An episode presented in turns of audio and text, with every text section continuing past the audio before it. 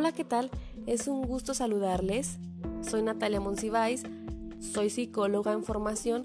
Actualmente curso el séptimo cuatrimestre de la licenciatura en IMESAD Campus Torreón.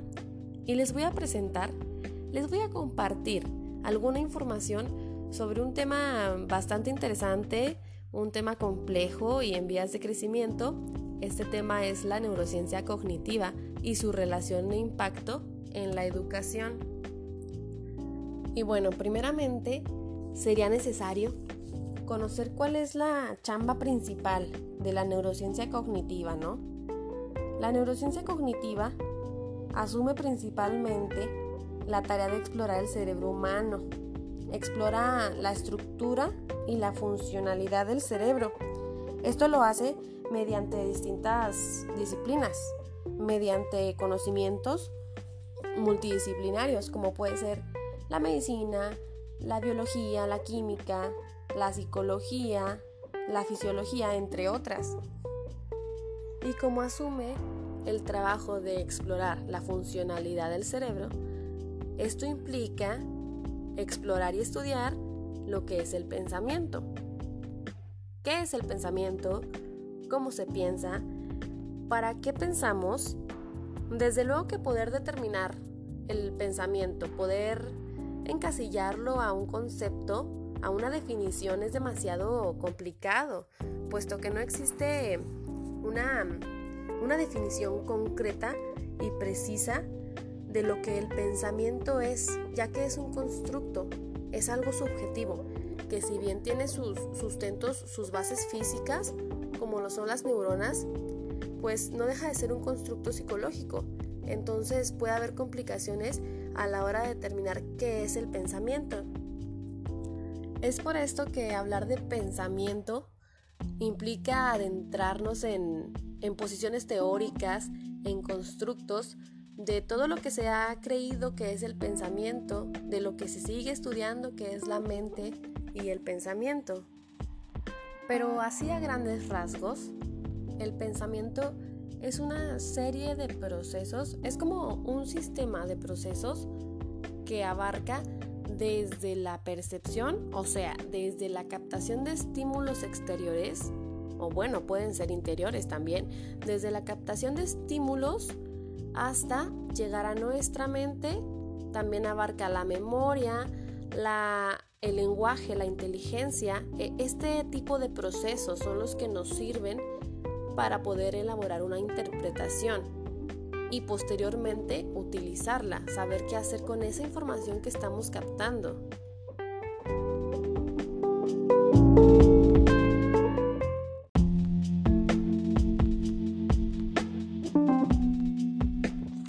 Y bueno, adentrándonos en esto del proceso del pensamiento, es aquí donde tendríamos que revisar distintas perspectivas teóricas de diferentes autores, distintos constructos, ya que es una información muy amplia la que hay sobre, sobre el pensamiento.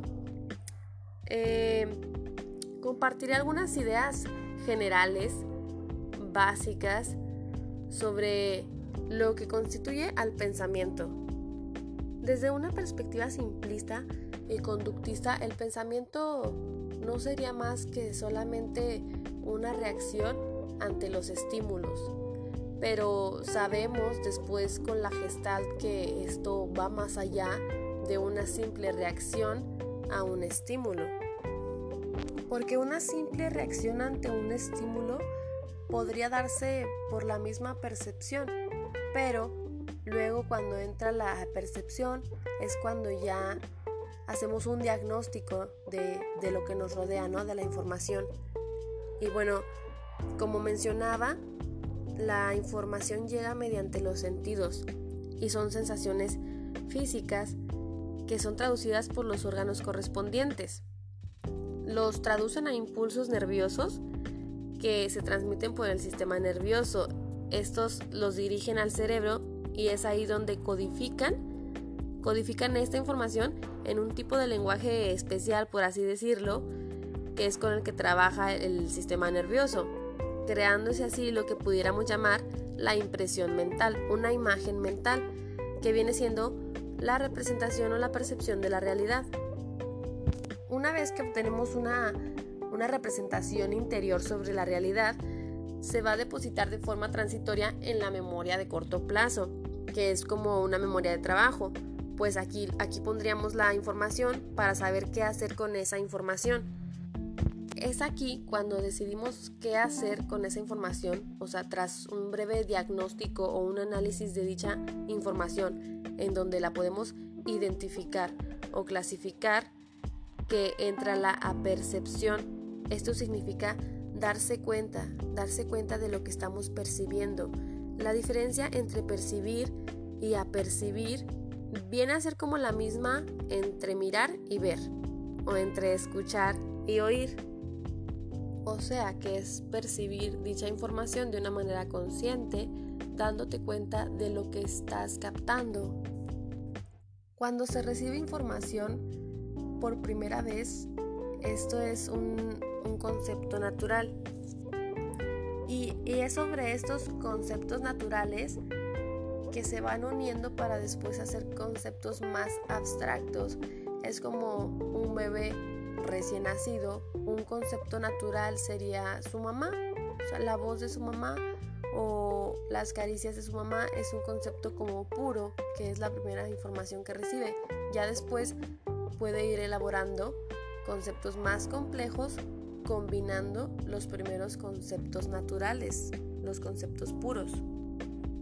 Entonces, se puede decir que el pensamiento surge de estímulos que captan nuestra atención provocando sensaciones que podemos percibir y que estas son enviadas a la memoria de corto plazo, que es como la mesa de trabajo, donde realizaremos una apercepción sobre dicha información para crear un concepto natural, que es el concepto puro que mencionaba, y de aquí vamos a trabajar con la generalización o la discriminación, que es ir identificando los conceptos naturales que ya tenemos, o sea, ir identificando ahí mismo la nueva información o discriminándola o desechándola y convirtiéndola en conceptos diferentes.